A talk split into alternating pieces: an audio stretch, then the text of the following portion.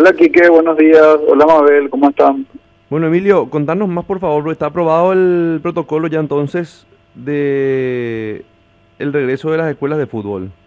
Así mismo, Quique, así mismo tenemos la grata noticia y la bendición de que el Ministerio de Salud se hizo eco de nuestro pedido de auxilio, porque desde junio que la venimos remando entre reuniones virtuales, cuando se pudo presencial, tratar de adecuar un un protocolo acorde a la vuelta de entrenamientos. Eso es importante aclarar también a la audiencia, porque vamos a tener solo entrenamientos por de pronto en, en la escuela de fútbol, nada de contacto físico, ni nada de, de, fútbol y, y, partiditos, todavía. Claro, nada de competencias, digamos.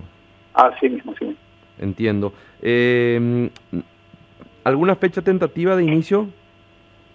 Y eso ya dependería, que ya dependería de cada escuela de fútbol. Ahora vamos a empezar a difundir nosotros la contestación eh, formal del Ministerio de Salud a los entes, a los organismos que eh, competentes sería ahora ya las escuelas de fútbol para darles la grata noticia de esta buena nueva que es volver a la actividad deportiva en escuelas de fútbol, teniendo en cuenta que los chicos tuvieron mucho tiempo encerrados y eso es muy nocivo para la salud muchas veces y entonces ya dependería de cada escuela de fútbol si decide reabrir. No, no es imperativo, si es sugestivo.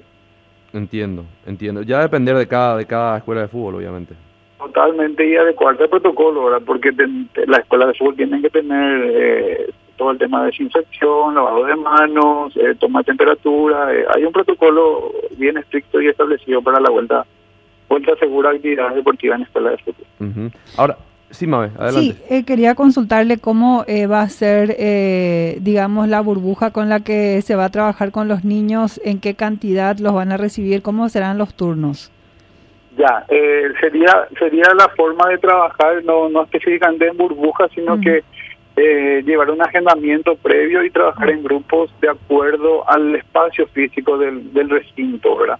Si tienen una escuela, o sea, una cancha grande, entonces eh, los trabajos serían, es importante mencionar que los trabajos van a ser individuales. Individual no significa, por ejemplo, profesor Emilio con alumnito, sino que es cada chico haciendo un circuito, llámele zigzag, llámele conducción de balón, y cada niño también con su balón.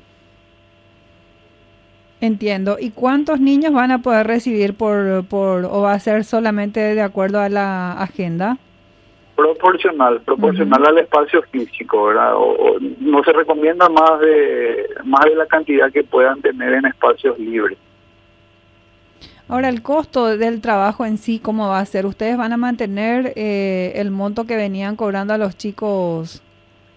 Y mira, eh, yo yo trabajo en una escuela de fútbol, o sea, en una escuela de fútbol de campo y otra de futsal, ¿verdad? Cada institución tiene su, su cuotita que van pagando porque digamos que las escuelas de fútbol son autodependientes, ¿verdad? O sea, que viven de lo que se aporta en materia de, cuota, de cuota mensual de los chicos, ¿verdad? Ahora yo no sabría, hay escuelas de fútbol que de repente pueden cobrar más barato, otras más cara, ¿verdad? Pero nosotros como asociación, nuestro eh, nuestro lema, como bien dice, es vivir para servir y tuvimos nosotros la, la idea de, de cranear un protocolo presentado al Ministerio de Salud y ellos son los que nos aprobaron para que podamos socializar y que cada escuela de fútbol pueda retornar a sus respectivas actividades en todo el país. Ahora, respecto a, la fecha, si bien todavía eh, no, no hay una fecha tentativa, ¿ustedes ya están en condiciones para operar si es que se les habilita mañana o pasado? Nosotros ya estamos habilitados como para operar, ¿verdad? Sería ya cada escuela de fútbol que cumpla rajatabla el protocolo aprobado debidamente, entonces ya podrían estar volviendo a las actividades de a poco. Ahora, respecto a la cantidad de docentes afectados de, desde aquel día del cierre, ¿cuántos son en total, don Emilio? Muchísimos, muchísimos, muchísimos profes de escuelas de fútbol, no solo de escuelas de fútbol, también eh, hay, hay, hay en todo el país escuelas de fútbol formativas, divisiones, eh, las divisiones de la APS, que son la, la intermedia, primera B, primera C, incluyendo preparadores físicos, eh, asistentes técnicos, preparadores de arqueros. Pero nosotros somos una asociación de entrenadores de escuelas de fútbol, o sea que nos abocamos de lleno, descomprimimos un poquitito la, la masa grande de, de técnicos en fútbol, entonces fundamos la Asociación de Entrenadores de Escuelas de Fútbol y por ende el protocolo que preparamos es exclusivamente para escuelas de fútbol, o que puede ser replicable también para otras disciplinas, incluso para, para eh, niveles un poco más superiores también.